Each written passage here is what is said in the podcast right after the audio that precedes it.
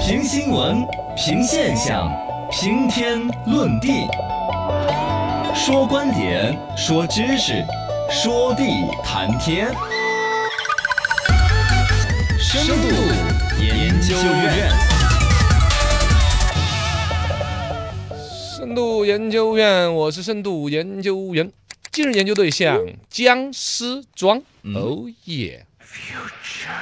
这最近生活截止到今年十月份，在中国电动汽车充电基础设施促进联盟采样信息当中，有三十五点七万辆车嗯尾随车配件充电设施未配件率达到百分之三十点一。哎呀，三分之这一啊！嗯什么意思呢？哦，对，三分之一的一个比例嘛。首先，这个联盟也没那么特别关注，就是电动车一个相关的嘛。是有电动车就得有充电器啊，对对大概有三分之一都没有充电器，嗯那怎么办呢？就要去外边找充电器啊，还对对是怎么一个意思？啊，充电桩，很多的电动车没有私人的充电桩，所以到处要去找公共的充电桩来充哦，这是一方面是。但另外一方面，其实我们又看得到很多公共的充电桩呢嗯，没几个人去充，啊哦，称之为是僵尸桩。僵尸桩，哎，这个生意怎么搞得这么魔性的呢？哦我们来分析分析。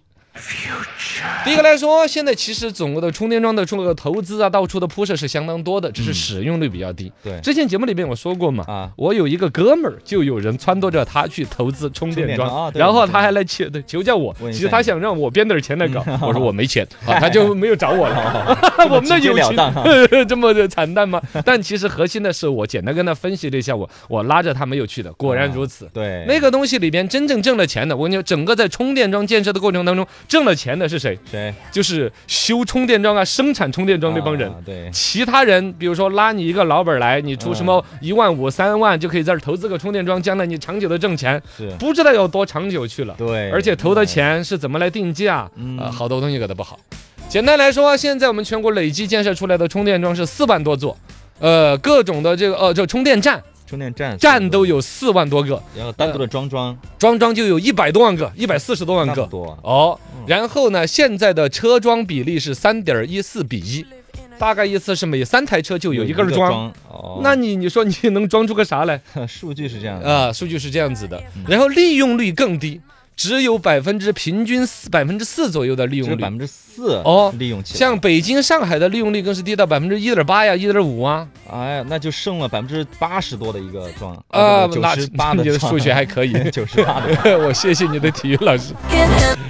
这种所谓的僵尸桩，啊就是电桩在那儿装着了，但没有拿来利用起来，对于社会、对于投资人，其实都是很大的一个浪费，对，是不是嘛？对对，对核心的东西有几个问题，第一，这种桩叫做慢充桩。慢充哦，充的慢，哦，这种东西，它为了投资低啊，为了迅速的扩大规模，一下这个城市我就铺了五百个、一千个充电桩，嗯啊，。直接装那种。其实我觉得就跟那拉了个插座出来一样的 这个擦线，哦，就哦，拿了个插 线板儿，就说是个充电桩，但整个过成本物料成本就两千多块钱儿。是是是那种充电桩就只是把电线弄到那儿搞出来了。嗯啊，现在的新的车子动不动续航什么五百公里、六百公里，对啊，要拿你这个电池容插量大，一个普通充电板插插线板儿能充出来的电，那充多久啊？那八到十个钟头。那我充了啥时候？对、呀、那充了个寂寞。 对呀、第二种，这种叫做跑马圈地桩，什么意思？呃，就是为了刚才说的嘛，嗯运营商也能够呃这个把这个地方先铺开来，哦迅速就搞出很多桩，但运营能力达不到就。成本整个这一降低片儿，比如说有五个充电桩，但是运营商总共只配了一个工作人员，了嗯哦，那个充电桩坏都坏了呀，坏了没有漏电了呀，对对对，哦，各种坏的不行了，没有人知道，没有人维护维。护，那嗯比如周围就算有老百姓去充过一两次，发现坏了也就不会用了，哎对，它最终变成了僵尸桩。就剩在那儿啊，更多的这个游戏叫做骗补装。骗补助，哦，对了，